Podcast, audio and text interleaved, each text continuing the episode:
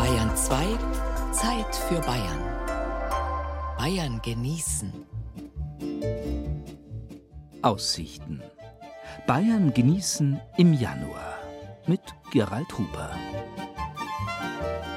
Vielleicht geht es Ihnen auch so. Ich komme mir am Ende des alten und zu Beginn eines neuen Jahres immer vor, als ob ich auf einem Berg stünd und vor mir pflastern die Tage einen Weg hinunter ins Tal. Hindurch durch die Monate, die kalten zunächst, dann die nassen, die schönen Frühlingstage, Sommer, Herbst, bis am Ende wieder der Winter kommt. Alles da, das ganze Jahr liegt vor mir. Nicht undurchsichtig, neblig, dunkel, sondern hell, lediglich unausgefüllt, neu, unberührt. Passend zu diesem Jahresanfangsgefühl haben wir für das heutige Bayern genießen lauter im Wortsinn aussichtsreiche Themen ausgesucht. Aussicht und Einsicht, der Blick vom Gipfel ins Tal. Aussicht mit Übersicht, Rooftop-Bars um Nürnberg. Aussicht mit Durchsicht, eine Brillensammlung im oberbayerischen Stockdorf. Aussicht mit Umsicht, der Randersackerer Kartoffelturm. Aussicht und Zuversicht, die Sudpfanne in Bayreuth. Aussicht mit Absicht, Aussichtsreiches von Bauern im Rottal. Aussicht mit Weitsicht, Kepler und der Sternenhimmel. Viel Vergnügen in der kommenden Stunde Bayern genießen.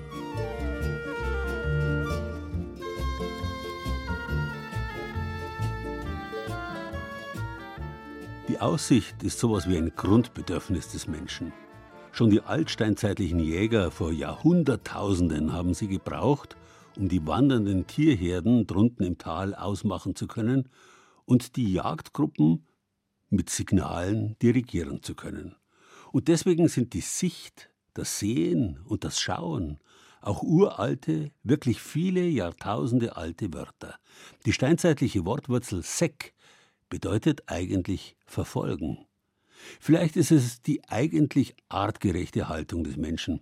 Droben am Berg am besten windgeschützt vor einer Felswand oder am Eingang einer Höhle, wo von hinten auch keine wilden Tiere kommen können, und dann der weite Blick hinunter, wo man das Jagdwild zuerst von oben mit den Augen und dann unten mit den Füßen verfolgen kann. Die Aussicht ermöglicht erst, dass die Schöpfung dem Menschen im Wortsinn untertan ist. Sie ist der Blick für die Götter. Da möchte man direkt philosophisch werden. Ganz wurscht, ob bei echter Aussicht oder der Aussicht im übertragenen Sinn. Ich glaube, wir Menschen sind schon so konstruiert, dass wir gerne solche äußeren oder erfahrbaren Anstöße haben, um uns in eine bestimmte Richtung oder in eine neue Richtung zu begeben, um etwas Neues draus zu machen. Spricht man mit Rainer Jehl über den Jahreswechsel und Ausblicke, kommt man schnell auf Francesco Petrarca und seinen Brief zur Besteigung des Mont Ventoux zu sprechen. Jehl hat unter anderem Philosophie und Theologie studiert, war lange Jahre Leiter der Schwabenakademie Irsee, ist mittlerweile im Ruhestand. Petrarcas Brief aus dem Jahr 1336 ist für ihn ein Schlüsselwerk. Petrarca geht mit seinem Bruder hoch auf den Mont Ventoux in der Provence getrieben von einer Entdeckerfreude und Neugier, die den Übergang vom Mittelalter in die Neuzeit auszeichnet. Und erstaunt über den Ausblick, der ihm vom Gipfel in knapp 2000 Metern Höhe geboten wird. Zuerst stand ich, durch den ungewohnten Hauch der Luft und die ganz freie Rundsicht bewegt, einem Betäubten gleich da. Ich schaue zurück nach unten, Wolken lagen zu meinen Füßen, und schon wurden mir der Olymp und Athos weniger sagenhaft, wenn ich schon das, was ich über sie gehört und gelesen, auf einem Berg von geringerem Ruf zu sehen bekomme. Ich ließ meine Sorgen fahren, für die ein anderer Ort passender sein mochte, wandte mich um und blickte zurück gen Westen. Man hätte mich nämlich gemahnt, ich solle zurückblicken und sehen, was zu sehen ich gekommen war. Petrarca berichtet, in diesem Moment habe er Geschmack am Irdischen gefunden. Er schlägt im Buch die Bekenntnisse des Augustinus nach, das er stets bei sich trägt. Die erste Stelle, die er findet, trifft ihn aber zutiefst. Ich war betäubt, ich gestehe es, zornig auf mich selber, dass ich noch Irdisches bewunderte, ich, der ich schon längst selbst von den Philosophen der Heiden hätte lernen müssen, dass nichts bewundernswert ist, außer der Seele. Er stellt ja dann sozusagen die Aussicht seiner eigenen Einsicht gegenüber. Also er macht diese Parallele von den Mühen des Aufstiegs auf den Gipfel mit dem Gipfelglück und auf der anderen Seite sagt er, ja, aber die Seele, die kann ja innerlich viel höher steigen, als je ein Gipfel das ermöglicht. Das ist doch eigentlich das wahre Erlebnis. Diese Momente der Begeisterung sind es, wenn man an einem Aussichtspunkt oder Gipfel steht, ob am Meer oder in den Bergen, die den Menschen zutiefst berühren, sagt der Philosoph. Damals wie heute ist der Gipfel ein Symbol. Nicht umsonst wollen viele zum Beispiel das neue Jahr auf dem Berg begrüßen. Wir müssen uns am Jahreswechsel auch immer wieder mal fragen, was äh, sind eigentlich die Dinge, die uns von der Vergangenheit her prägen, aus unserer Geschichte, aus unserer Erfahrungswelt, die wir früher gemacht haben, und wo wenden wir uns eigentlich hin bei dem, was dann nach diesem Gipfel kommt, wenn man wieder ins Flachland runterkommt. Ne? Und was nehmen wir mit aus der Vergangenheit, um es neu zu entdecken und neu zu formen und neu zu gestalten? Auch das Allgäuer Philosophiefestival, das Rainer Jehl mitorganisiert, findet aus diesem Grund oft droben am Berg statt, weil man beispielsweise auf einer Passhöhe gut in sich selbst hineinhorchen könne. Wenn man den Weg zurück auf den Pass sieht und wieder nach vorne schaut, wenn es wieder ins nächste Tal geht, das sind Erfahrungen, die man praktisch als Symbole für sein eigenes Leben oder für seinen eigenen Lebensweg und auch für den Moment, in dem man sich gerade befindet, sehen kann. Ohne Hell kein Dunkel, ohne Aussicht keine Einsicht, ohne Rückblick also auch kein Blick nach vorne. Nur so könne man sich neu sortieren, ist Jel überzeugt, weil Überraschungen kommen sowieso.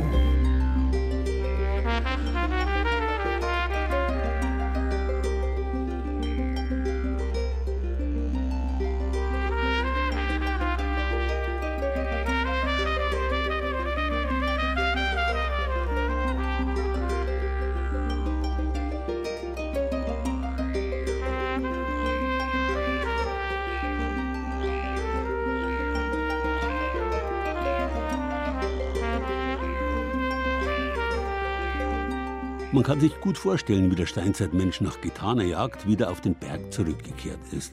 Er hat seine Beute gebraten, den aufsteigenden Bratenduft den Göttern des Himmels geweiht und anschließend die fleischigen Reste verzehrt. Wiederum mit bester Aussicht ins Tal. Und dabei fröhlich geratscht hat er. Jägerlatein natürlich in epischer Breite. Wichtig zu wissen, auch unsere Wörter singen und sagen gehen auf die steinzeitliche Wortwurzel sek, folgen, verfolgen zurück. Zuerst, wie erwähnt, sieht man, verfolgt mit den Augen, dann verfolgt man das Wild mit den Füßen. Lateinisch sequi heißt tatsächlich auch verfolgen. Sie kennen ja unser Fremdwort Sequenz für Folge. Und nach getaner Arbeit singt oder sagt der Urmensch folgerichtig seine Geschichten. Beim Singen folgt man einem Musikweg, einer Melodie und beim Sagen der Logik der Wörter. Der Mensch erzählt, will heißen, er erzählt seine Erlebnisse eins nach dem anderen auf, wie eine Zahlenfolge, damit seine Zuhörer auch folgen können. In vielen Sprachen hängt das Erzählen mit der Zahl zusammen. Raccontare, racconter, contar im Italienischen, Französischen oder Spanischen. Oder im Englischen to tell, eben zählen, erzählen. Oder tale, das Märchen, die Erzählung. Überall stecken Zählen und die Zahl drin. Und interessant, dass sich der moderne Stadtmensch zum Singen und Sagen, wie man es im Mittelalter genannt hat, also zum Erzählen bei gutem Essen am Feierabend, noch immer einen Aussichtspunkt sucht. Es kann nicht allerweil ein Berg oder das Drehrestaurant im Fernsehturm sein. Der Dachgarten eines Restaurants, heute trendig Rooftop Bar genannt, reicht völlig aus. Diesen Blick hat man sonst nur im Riesenrad auf der Fürther Kerwa. Oder eben hier, im vierten Stock eines unscheinbaren Neubaus an der Fürther Freiheit. Die gesamte Außenfassade des obersten Stockwerks ist verglast, bodentiefe Fenster rundherum. An einem der Fenster sitzt Mike. Na, man hat den Überblick, man schwebt über den Dingen. ist enthoben von allem Weltlichen. Mike hat sich den Eckplatz ausgesucht. Die beiden bodentiefen Fenster sorgen dafür, dass man den Eindruck hat, man könne hier und jetzt einfach losfliegen über die Dächer. Für Mike Genuss und Nervenkitzel in einem. Er hat nämlich Höhenangst. Es kostet nichts wie in der Achterbahn, aber es hat trotzdem einen gewissen Reiz so in der Magengrube. Ne? Das ist alles eine Gewöhnung. Goethe soll sich angeblich aufs Straßburger Münster haben schnallen lassen, bis er nicht mehr schwindlig war. Das Besondere an diesem Dachcafé an der Fürther Freiheit, es ist eigentlich eine Bücherei, eine Zweigstelle der Volksbücherei Fürth. Die erste Reaktion ist oft, oh, warum sind denn hier so viele Bücher in diesem Café? Und ne, mit der Zeit äh, merkt man, ah, es ist Bücherei und Café, das ist ja toll.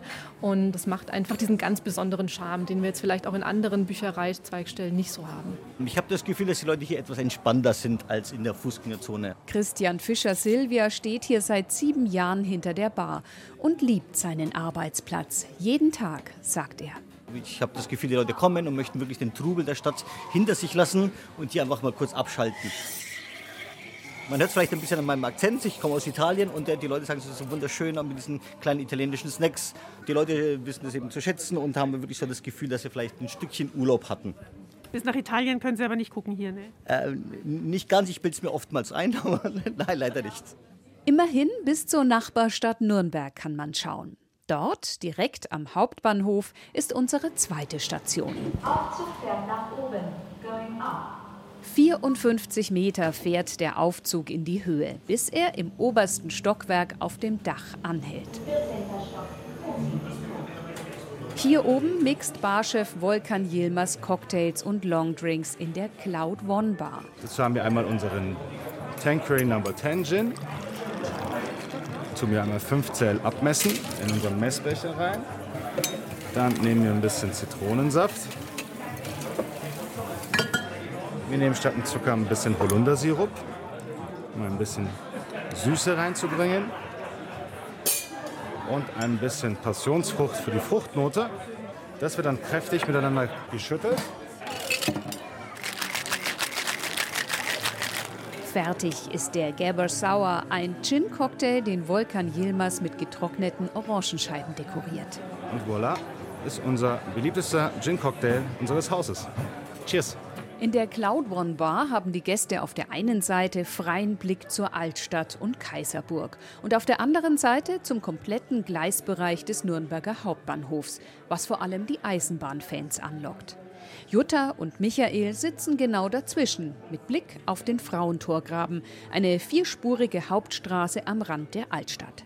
Es ist bereits dunkel und der Feierabendverkehr sieht von hier oben aus wie ein endloses gelbes und rotes Lichterband. Es ist wirklich ein sehr schöner Ort, wo man einfach chillen kann und das Gefühl hat, man ist in einer ganz anderen Stadt, äh, zum Beispiel in einer Stadt wie London oder Paris oder New York. Ne?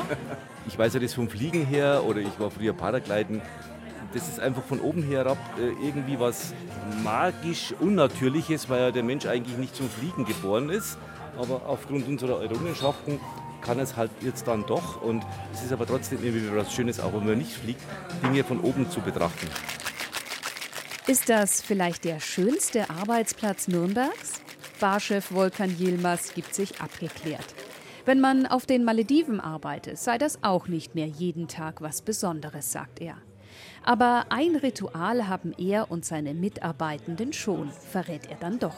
Wenn der letzte Gast gegangen ist, sind dann noch mal ungefähr eineinhalb Stunden Arbeit, aufräumen, alles wieder hübsch machen. Und danach setzen wir uns einfach auf den besten Platz, nehmen uns noch ein Feierabendgetränk und lassen den Abend so ausklingen. Dafür nehmen wir uns die Zeit noch, ja. Die Leute bleiben hier oben länger sitzen als in anderen Bars, sagt Jelmers. Und sie schauen weniger aufs Handy. Der Blick nach draußen ist einfach interessanter. Sie können natürlich auch die naheliegende Variante wählen und die mehr oder weniger bescheidene Aussicht von Ihrem Balkon genießen. Vielleicht auch gerade jetzt im Winter reizvoll. Beim richtigen alkoholischen Getränk, versteht sich, ein Rezept für einen schicken Feierabendcocktail gibt's auf unserer Bayern-Genießen-Seite.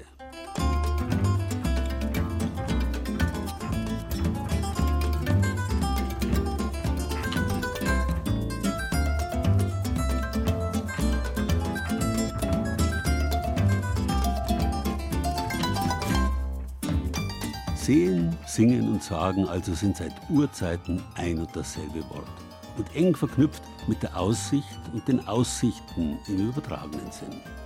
Schon der Urmensch hat gewusst, wenn einer nichts sieht, dann kann er auch nichts berichten. Jedenfalls nichts Unerhörtes, bloß noch Altes, längst Gehörtes, Erhörtes aus vergangenen Tagen. Aber vielleicht gewinnt er mangels Sicht an Weitsicht, wie der blinde Homer, der erste Sänger und Erzähler überhaupt, der nicht nur von Fakten zu erzählen wusste, sondern auch von ihren göttlichen Hintergründen.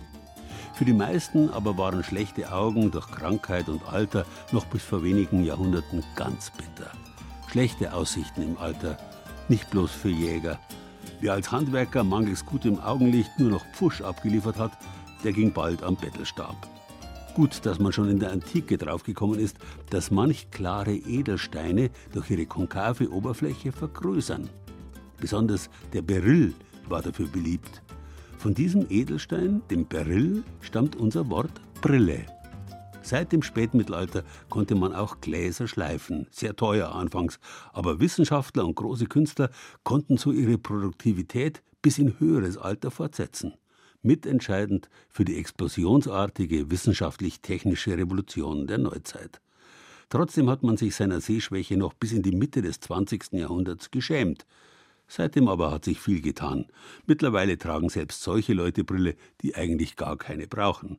Das verbessert vielleicht nicht die Aussicht, dafür die Ansicht, sprich das Gesicht. Wir haben so Brillen ab 1890 ungefähr bis 1920 ist so der erste Schwung. Im zweiten Stock eines Bürogebäudes in Stockdorf im Landkreis Starnberg sind abertausende Brillen zu Hause. Schon im Flur ragen die Regale fast bis zur Decke, Schachtel an Schachtel reihen sich die Brillen aneinander. Sabine Kurzenberger und ihr Vater haben sie nach Farben und nach Jahrzehnten geordnet alle ungetragen aus alten Lagerbeständen aus Frankreich. Fast jede Brille hat eine eigene Geschichte. Und was Sabine Kurzenberger bemerkenswert findet, jede Brille hat auch einen Namen. Schubert-Brillen sind zart aus Metall mit einem x-förmigen Steg. Der Komponist Franz Schubert hat sie berühmt gemacht. Andere haben wohlklingende, der Zeit angepasste, feminine Vornamen. Nanette, Miranda oder Margaret sind aus den 50er Jahren, oft im geschwungenen Cat-Eye-Look. Die Modelle der 80er Jahre heißen Paulette, Arietta und Monte Carlo mit übergroßen Brillengläsern. Ganz anders bei dem Modell Riviera Heavy in Black, eine dick gerahmte Brille von 1969. Mit schönen Ziernieten nennt man diese silbernen Metallteile hier an der Front und am Bügel. Und dieses Modell lieben einfach die Japaner und die Thailänder, die sind da ganz scharf drauf.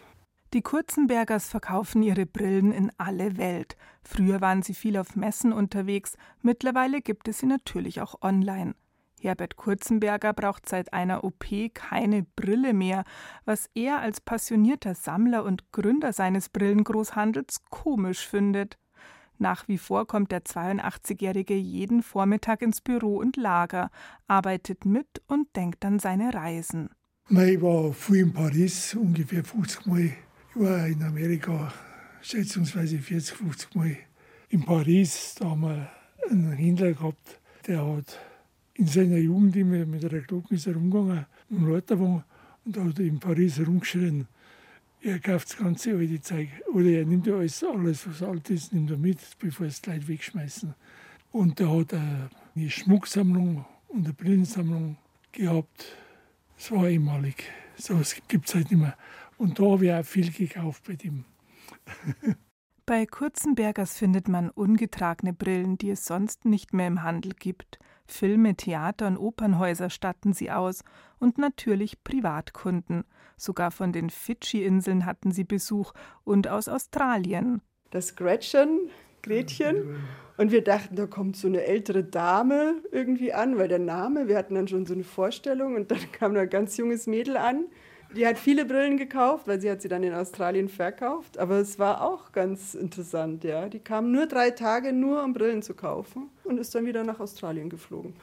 Apropos probieren. Also ich glaube auch für sie ist was Eckiges, ein bisschen flacher und eckiger ist besser.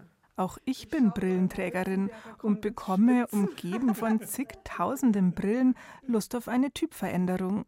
Gut, ich habe da jetzt mal eine rausgesucht, ein kleines Experiment. Sie ist also knalllila und hat große Gläser, so eine richtige Brille für eine Tagesschausprecherin. oh, ja, erschreckenswert, würde ich mal sagen. Aus den 80er Jahren, frisch eingeflogen. naja, da werden wir vielleicht noch was Besseres finden, aber sie ist zumindest ein Anfang. Vielleicht, weil die Modelle so einzigartig sind, fühle ich mich doch etwas verkleidet. Aber wer extravagant und ausgefallen sein will, sich wie ein Star fühlen möchte, schick und mondän, der wird hier schnell fündig. Man kann ja auch wahnsinnig viel ausdrücken mit einer Brille, weil wenn ich jetzt eine andere Brille aufsetze, bin ich wieder ein ganz anderer Typ. Also eine Cat-Eye-Brille trägt man dann ja eigentlich auch wirklich nur, wenn man da das Gefühl dafür hat und das Gespür dafür hat und auch sich für die Zeit interessiert eigentlich und, und das halt irgendwie schick findet. Und das unterstreicht einfach schon die Persönlichkeit, finde ich. Man kann sich hinter einer Brille auch wunderbar verstecken, kann man auch. man kann aber auch zeigen, wer man ist. Das finde ich eigentlich auch mal ganz spannend. Zeigen, wer man ist, zum Beispiel der sportliche Bergsteigertyp mit dem Sonnenbrillenmodell von Reinhold Messner oder der extravagante Typ mit auffallend geschwungenen und übergroßen Gläsern à la Brigitte Bardot. Mit Aussicht auf Fasching könnte man mal einen Versuch starten. Kein aufwendiges Kostüm und keinen passenden Hut dazu, da tut's auch eine ausgefallene Brille. Die ist Verkleidung genug. Bayern genießen. Das Zeit für Bayern Magazin. Jeden ersten Samstag im Monat auf Bayern 2. Schon die Späher der Steinzeit haben, wie gesagt, die Jagdgruppen im Tal regelrecht von oben herab dirigiert. Sie haben sich mit Aussicht und Weitsicht einen Informationsvorsprung verschafft, der sie zu Anführern gemacht hat. Und sie haben damit auch Ansehen gewonnen, weil man buchstäblich aufschauen musste zu ihnen, damit man ihre Jagdsignale nicht übersehen und sich verlaufen hat. Und nicht nur die Jäger, auch die kriegerischen Feldherren der Antike haben die Über- und Fernsicht vom Feldherrnhügel herab gebraucht. Seither schätzen alle Diktatoren und Tyrannen es, wenn sie drüber stehen und damit ja wörtlich Aufsehen erregen, die Leute zu ihnen aufsehen. Wenn über ihnen nur noch der Himmel ist, Gott und seine göttliche Vorsehung, dass die Vorsehung ihn allein zum Führer ausgewählt hat, davon war auch ein gewisser Adolf Hitler überzeugt.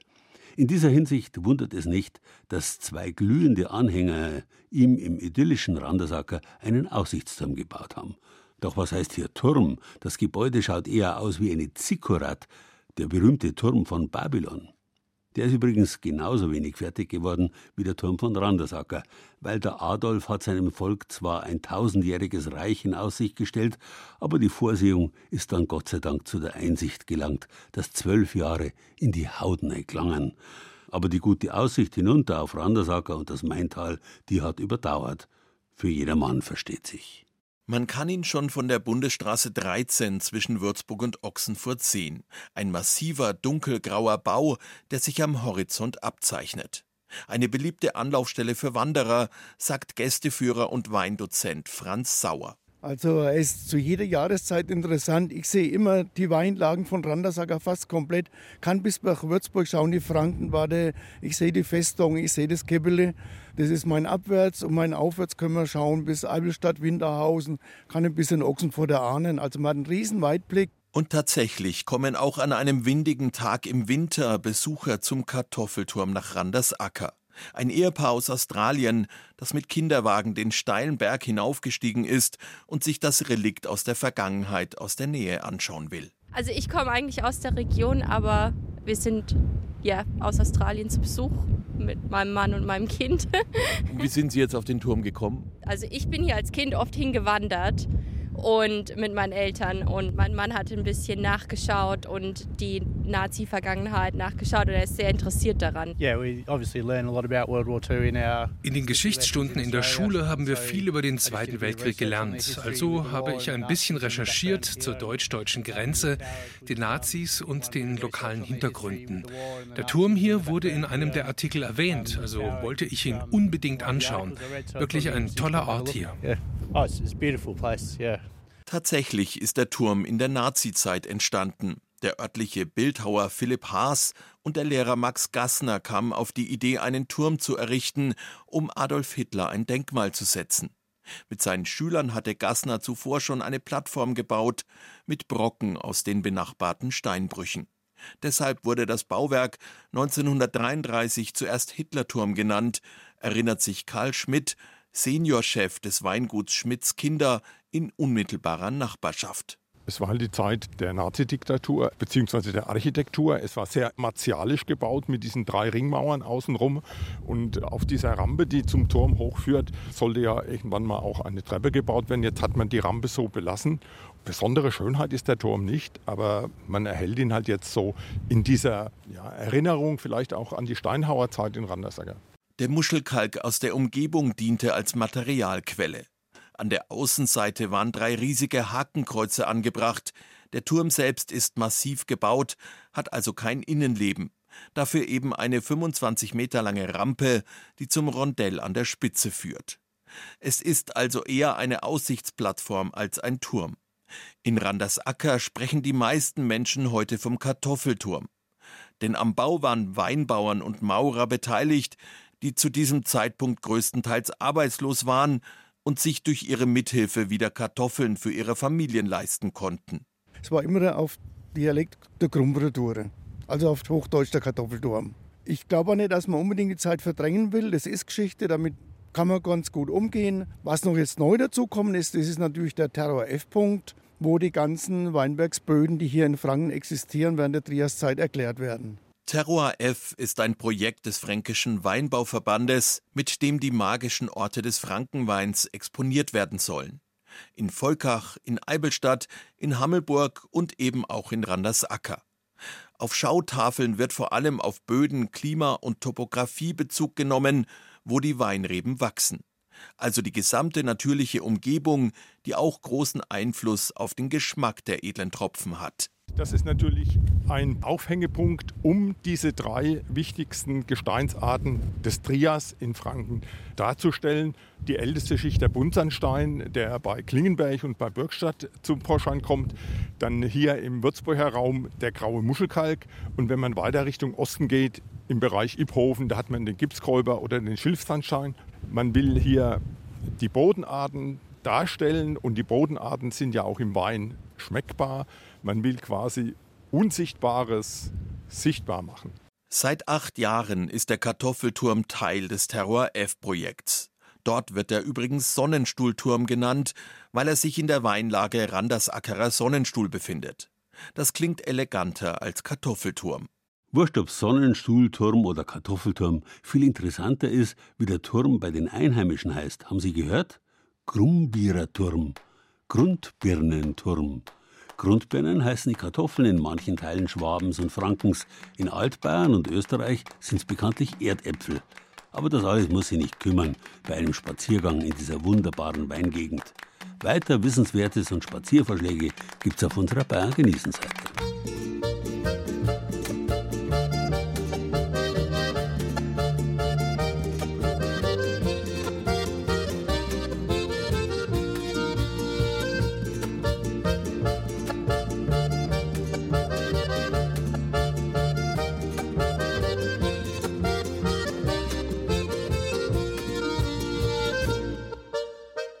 gute Aussichten. Darüber haben auch die Bürger der im Mittelalter gewaltig wachsenden Städte verfügt. Sie hatten sich so gut es ging selbstständig gemacht, von ihren Herren aus der Leibeigenschaft befreit und waren Bürger hinter eigenen Burgmauern geworden. Mauern, an denen sie ihre Freiheitsrechte, wenn es sein musste, selbst verteidigen konnten. Und um sich für diese Verteidigung den rechten Überblick zu verschaffen, steht in der Mitte jeder alten Stadt eine große Stadtkirche, geistlicher und weltlicher Versammlungsort zugleich. Und dazu gehört immer ein möglichst hoher Turm. Je reicher die Stadt, desto höher. Die Landshuter etwa, die bauten sich im Spätmittelalter an ihr Martinsmünster den höchsten Backsteinturm der Welt, damit sie ihrem Herzog auf dem Burgberg droben in die Suppenschüssel schauen konnten. Gut, das war natürlich ein bisschen zu viel des Guten, aber auch die mittelalterlichen Türme in München, Nürnberg, Augsburg, Regensburg, Amberg oder Nördlingen und so weiter, die sind nicht viel kleiner. Hoch droben ist immer ein Türmer gesessen. Natürlich wegen der Aussicht. Sind Feinde im Anmarsch? Oder fast noch schlimmer, ist ein Feuer ausgebrochen? Denn wenn das Feuer trotz aller Umsicht, Vorsicht und Aufsicht ausgekommen ist, war das Schicksal vieler Stadtbürger mit einem Schlag aussichtslos. Das ist im Übrigen heute nicht viel anders. Gut, der Brandschutz ist heute besser, wir brauchen keinen Türmer mehr, aber manchmal wird ein Türmer gar nicht schaden. Die Beklärung des Turms ist auf eigene Gefahr. Man muss mal ducken, ab und zu um durchzukommen, aber im Großen und Ganzen geht's. Das neue Jahr ist wenige Tage alt. Ich steige mit einem ehrenamtlichen Stadtkirchenführer und der Gastronomenfamilie Schmidt, Vater Georg, Mutter Stefanie, Sohn Julian, die steile, enge Wendeltreppe, die Türme der Bayreuther Stadtkirche hinauf. Wir wollen oben mit dem Blick auf wichtige Orte über die Ereignisse im Jahr 23 sprechen und in die Zukunft blicken. Und damit sind wir schon oben. 156 Stufen später, hoch oben über Bayreuth auf der Empore, suchen die Augen aller Schmidts zuallererst das Gebäude, das ihnen sehr viel bedeutet. Was ausschaut, wie ein großes, was ausschaut wie so ein großes Zelt. Es ist ja praktisch die Einhausung über die Brandruine gerade. Und der Turm, das ist unser Schlot, wo der Storch immer drauf ist. Es ist ein Dach drauf gebaut worden mit einer Plane, damit man unterm Dach arbeiten kann. Und die Plane kann man verschieben, damit man das Gebäck und so einbringen kann. Und es soll jetzt noch seitlich auch eingehaust werden, damit autark gearbeitet werden kann. Und mit welchen Gefühlen schauen Sie jetzt darüber? Also ich mit einem weinenden Auge, weil es 35 Jahre meines Lebens war. Aber ich hoffe, dass es in Zukunft wieder schön wird und wir vielleicht die letzten Jahre draußen noch verbringen dürfen. Wir blicken zurück auf den 15. August 23. Das wohl bekannteste Wirtshaus in Bayreuth, die Sudpfanne mit dem urigen Biergarten Storchenkeller, geht in Flammen auf. Der Rauch zieht damals über die gesamte Stadt Bayreuth. Der Schreck sitzt tief bei den Bürgerinnen und Bürgern, aber natürlich nicht so tief wie bei Familie Schmidt. Wir haben alle gearbeitet, die ganze Familie war im Biergarten, war wunderschöner heißer Tag. Biergarten war voll und irgendwann kam ein Nachbar und sagt, irgendwas stimmt bei euch nicht. Hinten aus dem Fenster kommt grauer Rauch, schaut anders aus, als wenn ihr kocht. Und dann sind mein Mann und unser Sohn mit Feuerlöschern in die Richtung des Rauchs und haben versucht, mit Feuerlöschern das zu löschen, ging aber nicht. Dann musste der Biergarten geräumt werden. Wir mussten schauen, dass wir alle Mitarbeiter uns in Sicherheit bringen, unseren Hund. Und äh, ja, dann ging alles ganz schnell. Und als dann das Fenster geöffnet wurde, dieses Büros, wo der Brand augenscheinlich herkam, war innerhalb von 20 Minuten das Haus in Brand gestanden, also zumindest der Dachstuhl. Und man konnte dann schon sehen, dass das so schnell nichts mehr wird. Neben seinen Eltern auf der Empore steht Julian Schmidt und blickt in Richtung Süden. Kurz vor dem Brand im Mai 23 hatten Georg und Stefanie Schmidt ihm die Sudpfanne übergeben. Julian ist 28 Jahre alt, gelernter Koch und im ersten Stock des Lokals aufgewachsen. Es sind halt äh, Kindheitserinnerungen, die jetzt äh, weg sind. Und auch im vergangenen Jahr äh, habe ich dort äh, geheiratet noch. Äh, das heißt, wir waren einer der letzten Hochzeiten letztes Jahr. Und es spielt natürlich auch mit rein in die Kopfsache, dass man drüber nachdenkt. Haben Sie schon von hier oben auf Ihr neues Lokal runtergeschaut? Ich habe schon auf beide geschaut. Ich habe so aufs Alte und aufs Neue geguckt. Vom Neuen ähm, sieht man jetzt nur das Dach. Tatsächlich hat es nur drei Monate gedauert, bis Julian Schmidt wieder in seine Kochjacke schlüpfen durfte. Ein glücklicher Zufall wollte, dass ein voll ausgestattetes Lokal in der Steingräberpassage im Herbst leer stand. Familie Schmidt hat einen Pachtvertrag für zwei Jahre unterschrieben. Den Namen für die Interimslösung hat Julian Schmidt gewählt. Phoenix. Zurück am Boden müssen wir nur wenige Schritte von der Stadtkirche bis zum Eingang des Lokals zurücklegen. Und wenn Sie jetzt hier so rumschauen, was geht Ihnen da durchs Herz? Ja, das ist anders. Es ist ein neuer Laden. Es ist ein äh, anderes Spiel ähm, mit anderen Bedingungen, sagen wir es mal so. Was haben Sie denn neu gemacht oder war das schon alles so? Also der Industrielook war ja schon drin. Äh, und wie wir hier reingekommen sind, hat äh, meine Frau, meine Mutter gesagt, es ist ein bisschen kalt. Sie würden das gerne dekorieren, dass sie sich wohlfühlen, dass man auch sieht, dass wir ein Familienbetrieb sind. Und das haben sie ganz gut hinbekommen. Was bedeutet der Name Phoenix für Sie? Der Phönix für mich bedeutete, dass wir aus dem Rauch, beziehungsweise aus der Asche, wie es damals war, wieder auferstanden sind und jetzt hier neu das äh, Leuchten und Scheinen anfangen können. Während das Phoenix im Stadtzentrum urbanen Industriescham versprüht, war die Sudpfanne Edelrestaurant am Stadtrand mit kultigem Biergarten. Ob sie als Lokal zurückkommt, kann die Familie Schmidt heute nicht sagen. Verhandlungen mit der Versicherung und Gedankenspiele sind noch nicht vorbei. In zwei Jahren wird sich zeigen, ob sich die Sudpfanne aus der Asche erhoben hat, wie ihr kleiner Bruder, das Phönix.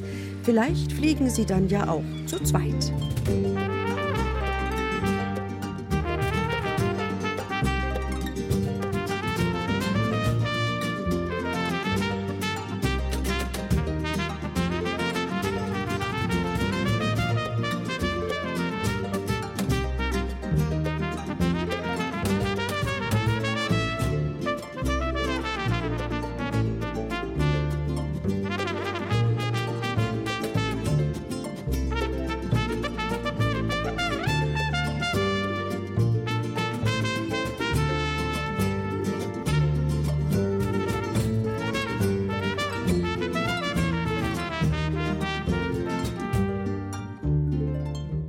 Ursprünglich, wie gesagt, hat Sex so viel bedeutet wie Folgen. Die steinzeitlichen Jäger und Sammler haben dem Wild zuerst mit den Augen gefolgt und dann zu Fuß. Und nebenbei haben sie unterwegs geschaut, wo es Bäume und Sträucher mit süßen, reifen Früchten gibt. Dazu, müssten, dazu, mussten sie aber von, dazu mussten sie aber vom Aussichtsposten herab. Nicht nur die Landschaft, sondern auch Spuren und sonstige Anzeichen haben sie lesen müssen. Es ist kein Zufall, dass unser Wort lesen zunächst einmal auflesen, sammeln bedeutet hat. Man kann die Fährten von Tieren lesen, aber auch Früchte und Gemüse auflesen, also sammeln. Das ist in vielen Sprachen so. Altgriechisch genauso wie Lateinisch legein bzw. legere heißt auflesen, sammeln, aber auch dann im übertragenen Sinn mit den Augen Buchstaben sammeln, also Texte lesen. Und wer oft in Bücher hineingeschaut hat, ist durch dieses Interlegere im Wortsinn intelligent geworden. Verkürzt kann man sagen, jede Aussicht vermittelt Einsicht und vielleicht neue Ansichten. Und das ist in Zeiten, wo uns alle möglichen elektronischen Medien den Blick auf die wirkliche Welt verstellen, wichtiger denn je. Wenn Gäste aus den Fenstern von Manuela Thalhammers Café schauen, sehen sie keine Berge, Wiesen oder Häuser, sondern 150 Fleckviehkühe. Genauer gesagt, einen modernen Laufstall von innen. Im ersten Stock ihres Kuhstalls hat die Landwirtsfamilie ein Café eröffnet. Mei, von den Fenstern, da können Sie jetzt eigentlich den ganzen Tag anschauen in den Stall. Da sehen Sie, wie die Kühe umeinander gingen, wie es schlafen, wie es fressen. Und interessant wäre es natürlich um halb fünf, wenn wir das Milch anfangen. Von oben sieht man eigentlich alles, was da unten passiert. Bevor die nächsten Besucher kommen, muss Landwirtin Manuela in ihrer Küche im Haus gleich neben dem Stall die Kuchen fertig machen. Konzentriert verziert sie die letzte Tiramisu-Torte. An die 20 Kuchen backt sie in der Woche für ihr Kuhstallcafé. Gleich kommt ein Bus mit Gästen vom Chiemsee. Meistens fange ich in der Früh schon mit dem Bauch an, vor der Stallbad. Wenn der ganze Hof ruhig ist, dann baue ich schon, dass ich mal ein bisschen einen Vorsprung habe. 2012 haben Manuela und ihr Mann Josef den Hof in Oberhausen-Tal bei Aham von den Schwiegereltern übernommen. Damals noch mit 60 Kühen in Anbindehaltung. Keine rosigen Aussichten für die Zukunft, dachte das Paar. Also haben sie einen neuen Laufstall gebaut. Die Idee für das Café als zweites Standbein hatte Manuela. Da war natürlich ein, schon ein Risiko dabei, wenn wir das gebaut haben, weil man natürlich einen Haufen investiert. Und wir haben natürlich nicht gewusst, wie es abgenommen wird, weil man einfach ein bisschen abgelegen lenkt. Es müssen die Leute gezielt zu uns herfahren. Jetzt heißt es, die 40 Ausflugsgäste vom Chiemsee empfangen. Grüß euch! Grüß dich! Dürft ihr alle mit aufgehen, beobachten, weil die Treppe ein bisschen glatt ist heute, gell? Über einige Stufen geht's hoch ins Café. Da schauen Sie viele, was mengt. Das ist recht. Jetzt schauen Sie her die fruchtige Sommertorte für einen und ein Haferl Kaffee. Immer wieder stehen Besucher auf und blicken neugierig durch die Fenster in den Stall. Kinder können sich sogar auf kleine Treppen stellen. Zu uns kommen sie eigentlich ganz gemischt von kleiner Kind, die wo eigentlich sonst keine Möglichkeit nicht mehr haben, dass einfach in der Stadt irgendwo eine Kuh singt. Und einfach die, die früher selber in der Landwirtschaft gearbeitet haben, die selber was gehabt haben, die schauen sich das auch gern wieder an, wie es heutzutage ist, weil früher war es doch viel anders. Ein paar Kilometer weiter in die Hügellandschaft zwischen Rott und Inn. Auch Alfons Espenberger und seine Frau Birgit wollen Besucher mit einer besonderen Aussicht auf ihren kleinen Biobetrieb in Kössl anlocken. Der Hof liegt ruhig auf einer Anhöhe. Hier hat Alfons vier Ferienwohnungen gebaut einen umgebauten Schuppen, einen Bauwagen und zwei Stelzenhäuser, eingebettet in den Hang mit Blick aufs Rottal. Und alle Besucher, die hier übernachten, können ein spezielles Erlebnis buchen. Mondscheinbaden. Die meisten meinen, wenn das Wetter schlecht ist oder irgendwo, wenn es kalt ist, wird es nicht gehen. Aber es ist genau andersrum. Je schlechter das Wetter ist oder, oder je kälter der Schnee, desto schöner ist es. Umrahmt von großen Büschen hat Alfons eine Holzterrasse gebaut. Blick in die Natur und die Sterne. Dort stehen zwei dampfende, gusseiserne Badewannen, mehrere Laternen beleuchten den Weg. Die Gäste können sich selbst heiß oder kalt nachlaufen lassen. Seine Frau Birgit ist auch heute noch baff, wie viele Sterne man hier sieht. Also das hat mich total fasziniert, als ich aus München hergezogen bin. Ich dachte, so einen Sternenhimmel gibt es wirklich nur im Süden vom Atlantik oder so kannte ich das her. Aber hier ist einfach nichts an Licht. Oder auch, es ist auch sehr schön, wenn der Nebel so hoch kriecht und du siehst irgendwann gar nichts mehr. Das ist auch eine ganz besondere Stimmung, ja. Das erste Mondscheinbaden hat Alfons seiner Frau damals zum Geburtstag im Januar vor ein paar Jahren geschenkt. Beim Ausräumen des Holzschuppens hatten sie im letzten Eck eine alte Badewanne gefunden. Und unter der Wanne, es gab ja noch keine Wasserleitung dahin, war dann wirklich ein Feuer an. Ja? Also es war wild romantisch, oben sehr kalt, unten sehr heiß. Und das haben wir dann, irgendwie war es aber ein tolles Erlebnis. Auch diesen beiden geht es darum, ihren Betrieb so zu gestalten, dass er eine Zukunft hat. Auch Alfons hat 1983 einen Hof von den Eltern übernommen, den er ohne Veränderungen nicht weiterführen konnte. Ein kleines Sachal, wie er sagt. Damals sechs Kühe, zwei Schweine, insgesamt sechs Hektar im Nebenerwerb. Er hat auf Bio umgestellt, Käse produziert, war auf dem Wochenmarkt und hat sich viele Fragen gestellt. Was macht man draus und wie setzt man sich überhaupt durch hier? Letztendlich ja, das ist ja, war ja damals noch ein bisschen exotisch. Später hat Alfons unter anderem 300 Obstbäume gepflanzt und eine Saftpresse gekauft. Die Stelzenhäuschen hat er selbst aus Holz gebaut. Ganz nach dem Motto: Auf den Boden stellen kann ja jeder. Über einen Holzsteg geht es auf die Terrasse. Du siehst praktisch über, über das ganze Rottal drüber und hinten siehst du die Hügel vom Bayerischen Walden. Also. Die Familie wollte den Ort gerne beleben und Menschen herholen. Die ersten Jahre waren zäh. Mittlerweile haben sie sogar Gäste aus England oder den USA, auch wenn die meisten nicht ganz so weit anreisen. Eine Besucherin erzählt beim Frühstück, dass sie den Urlaub ihrer Familie geschenkt hat. Weil ich finde, dass nichts wichtiger ist, wie Zeit mit der Familie zu verbringen. Und weil wir zwei ziemlich schlechte Jahre hinter uns haben und einfach mal raus wollten von daheim und Ruhe wollten. Und dann waren die noch gescheckert und dann hat die Brezen passt und jetzt sind wir da. Im Kuhstallcafé von Manuela Thalhammer geht's mit dem Melken los. Während die Kühe unten schon anstehen, sichern die Gäste sich die besten Plätze mit Blick aufs Melkkarussell, um die Landwirte bei der Arbeit zu beobachten. Danach führt Manuela die Besucher noch durch den Stall. Früher hat man einen Nachbarn gehabt, der hat vielleicht eine Kuh gehabt oder ein Schweinel gehabt und das wird ja immer weniger. Und dass man steuern darf, das gibt es ja eh fast gar nicht mehr. Und darum haben wir gesagt, die Leute sollten, die haben die Gelegenheit, die Verbraucher, dass sehen, wo die Lebensmittel herkommen. Für sie war das Stallcafé die richtige Entscheidung. Nur eine Sache würde sie nächstes Mal anders machen. Tiefere Fenster, damit die Gäste eine noch bessere Aussicht auf den Stall haben.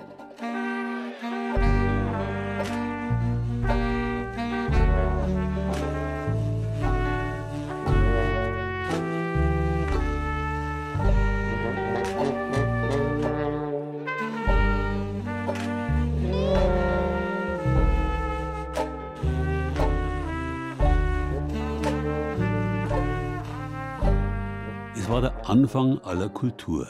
In der Früh schauen die Jäger und Sammler ins Tal auf der Suche nach Beute. Dann jagen und sammeln sie, lesen auf und am Abend, am Feuer, also am Feuerabend, genießen sie die Früchte ihrer Arbeit und genießen den Sonnenuntergang und danach eine andere Aussicht, eine geistige, den weiten Blick hinauf zu den Wundern des Himmels. Bloß noch die Eltern von uns können sich an Zeiten erinnern, in denen nicht jedes Dorf und jedes Haus eine Straßenbeleuchtung gehabt hat, wo man mancherorts noch ungestört vom alles überstrahlenden Kunstlicht den sternenübersäten Himmel hat sehen können.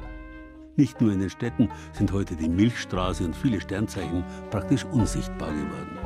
Das hat unabsehbare kulturelle Folgen.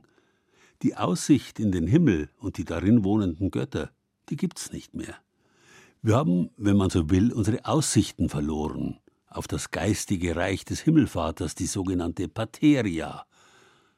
Wir haben notgedrungen unseren Blick gesenkt und uns fesseln lassen vom handfesten Reich der Erdmutter, der Materia, Wir sind Materialisten geworden. Dabei könnten wir alle wissen, was unsere Ahnen in allen Kulturen gewusst haben. Die Erde müssen wir früher oder später verlassen. Der Himmel ist die einzige Aussicht auf Zukunft, die wir haben. Dass sich die nüchterne Sicht auf die Welt keinesfalls beißt mit einem ehrfürchtigen Blick in den Himmel, davon muss man heutige Astronomen genauso wenig wie ihre Vorgänger in Antike und Mittelalter überzeugen. Auch der berühmte, vor knapp 400 Jahren in Regensburg verstorbene kaiserliche Hofastronom Johannes Kepler hat das gewusst, dass das Irdische nicht alles ist. Erst das Universum ist das All. Five, four, three, two, one, fire. 50.000 deutsche Meilen weit im Äther liegt die Insel Levania. Für den Erdgeborenen, der die Reise machen wollte, sehr schwierig und mit höchster Lebensgefahr verbunden. Die Anfangsbewegung ist für den Mensch die schlimmste, denn er wird gerade so emporgeschleudert, als wenn er durch die Kraft des Pulvers gesprengt über Berge und Meere dahinflöge. Der Traum von einer Reise in einer Rakete zum Mond. Nach Levania, wie der Autor ihn nennt, aufgeschrieben vor mehr als 400 Jahren. Der Verfasser ist kein Fantast oder Spinner, sondern ein nüchterner Wissenschaftler, einer der einflussreichsten und klügsten seiner Zeit noch dazu. Johannes Kepler ist sich damals schon sicher, dass die Menschheit eines Tages auf Reisen zum Mond und den Planeten gehen wird. Die nötigen Berechnungen hat der kaiserliche Hofmathematiker und Astronom, als er seine Traumgeschichte Anfang des 17. Jahrhunderts zu Papier bringt, nämlich schon angestellt. Dank Kepler wissen wir, auf welchen Bahnen die Planeten um die Sonne kreisen, mit welcher Geschwindigkeit sie das tun und in welcher Entfernung. Nur die Mondrakete, die man für eine solche Reise benötigt, die wird erst später erfunden komme in dieses Haus, so wie Kepler in dieses Haus kommt, sich Fragen stellt, hört der Krieg niemals auf, warum bin ich so erschöpft, werde ich mein Geld jemals kriegen, solche Sachen. Und dann eben, wer ist das, wie schaut der aus? Also das ist ja sozusagen der Bereich, wo ein Besucher ankommt. Das ist Matthias Freitag, Historiker bei den Museen der Stadt Regensburg. Er hat das neu gestaltete Kepler Museum mitkonzipiert. Untergebracht ist das Museum in einem historischen Bürgerhaus an der Donauwacht. Heute ist die Straße nach Kepler benannt. Das stattliche Anwesen bietet kaum Platz genug, um all die wissenschaftlichen Leistungen und Erfindungen darzustellen, die auf Kepler zurückgehen. Der Astronom und Mathematiker hat die Sicht der Menschen auf die Welt um sie herum in vieler Weise verändert, sagt Historiker Freitag, zum Beispiel indem er als erster den Regeln der Physik eine universale Gültigkeit zutraut. Das ist eine Revolution gewesen. Warum? Weil man damals überzeugt war, Physik ist etwas, was auf der Erde funktioniert. Himmel ist Himmel, Himmel ist Gott. Und der Kepler stellt fest, es gibt überhaupt diesen Unterschied von Erde und Himmel nicht, sondern das ist alles das Universum, in dem überall die gleichen Gesetze gelten, die ich erforschen und erkennen kann. Eine Weltformel. Sein unerschrockener Forschergeist macht Kepler auch auf anderen Gebieten zu einem Pionier. Über die Beschäftigung mit Ferngläsern für astronomische Beobachtungen kommt er zur Erforschung des menschlichen Auges und wird so zum Begründer der Optik als Wissenschaft. Er entschlüsselt außerdem die Form von Schneekristallen und er erfindet nebenbei eine Öl- und Wasserpumpe mit ineinandergreifenden Zahnrädern, wie sie im Prinzip bis heute noch im modernen Motorenbau angewendet wird. Kepler ist tiefgläubiger Protestant. Die Welt zu erforschen ist für ihn göttlicher Auftrag, und jede Gesetzmäßigkeit, die er bei seiner Arbeit entschlüsselt, beweist ihm die Herrlichkeit des Allmächtigen. Der Kepler steht da eigentlich in der alten Tradition zu sagen, die Welt ist eine Schöpfung, und es müsste doch möglich sein, diesen Plan stückweise oder in toto zu erkennen. Und der schreibt ja in einem seiner Bücher, wenn ich es jetzt in meine Worte fasse, ich habe den göttlichen Schöpfungsplan enthüllt. Gott wird jetzt froh sein, dass nach 6000 Jahren, so lange hatten wir ja damals gedacht, ist seit der Schöpfung vergangen, einer das endlich kapiert hat. Kepler führt ein unstetes Forscherleben. Der Dreißigjährige Krieg zwingt ihn häufig umzuziehen. Graz, Prag, Linz und zuletzt Sagan in Schlesien sind die Stationen seines Wirkens. Aber immer wieder kommt er nach Regensburg. Die Stadt ist Kepler aufs Beste vertraut. Hier hat er Freunde. Mehrfach weilt er im Laufe der Jahre in der Stadt der Reichstage, um geschäftliche oder politische Gespräche mit den hier versammelten Fürsten zu führen. Als Kepler im Herbst 1630 in Regensburg eintrifft und bei seinen Freunden im Haus an der Donauwacht unterkommt, geht es um seine persönliche Zukunft. Er will ausstehende Gehälter aus seiner Zeit als kaiserlicher Hofastronom einfordern. Aber Kepler wird krank. Ein Infekt reißt ihn mitten aus dem Leben. Er wird nur 58 Jahre alt und hat doch ein erfülltes Forscherleben gelebt. Insofern muss man sich wahrscheinlich den Kepler als glücklichen Menschen vorstellen, als er seine Tage beschlossen hat.